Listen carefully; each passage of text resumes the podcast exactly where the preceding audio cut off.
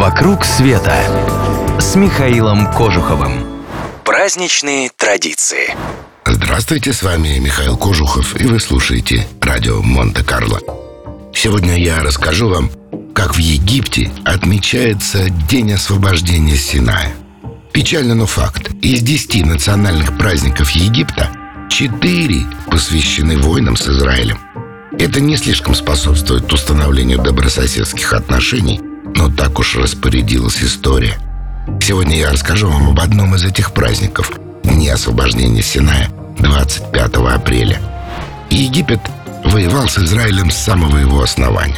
В первый раз они сцепились в 1948 году, пытаясь не допустить появления еврейского государства на арабской земле.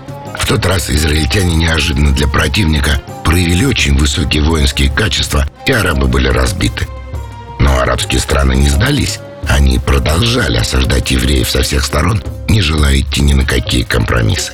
И вот в 1967 году Израиль опередил своих противников, разгромив их армии в шестидневной войне, которая продлилась, угадайте, сколько дней.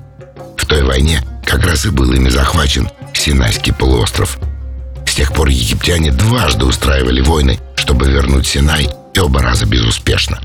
Египтянам вернула полуостров не война, а переговоры. Штука в том, что Израиль оказался в глухой изоляции. Ни одна арабская страна не соглашалась даже признать его существование, что, согласитесь, никому не понравится.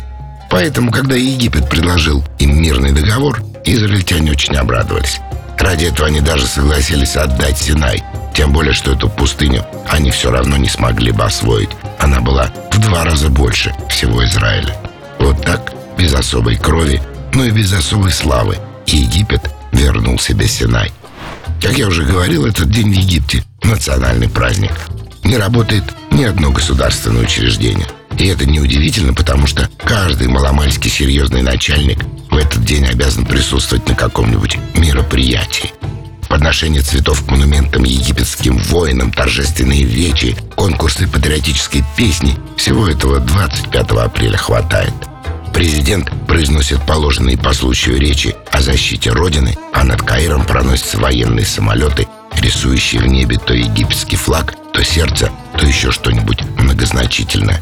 Да, египетское государство празднует день освобождения Синая пышно и серьезно. А вот народ относится к нему куда спокойнее. Вместо заявленных на массовые мероприятия тысяч туда приходят только сотни, а вместо военно-патриотических песен часто звучит самая обычная арабская попса. Все-таки из дня подписания договора День Великой Победы сделать довольно сложно. Побывать в Египте я вам сейчас не могу посоветовать. У этой страны есть теперь некоторые внутренние сложности. А вот пригласить в Израиль с удовольствием. Туда как раз отправляется наша верная душа компании Андрей Бельжо и приглашает с собой всех желающих. Если решитесь, не теряйте времени. Группы у нас маленькие, мест всем не хватит.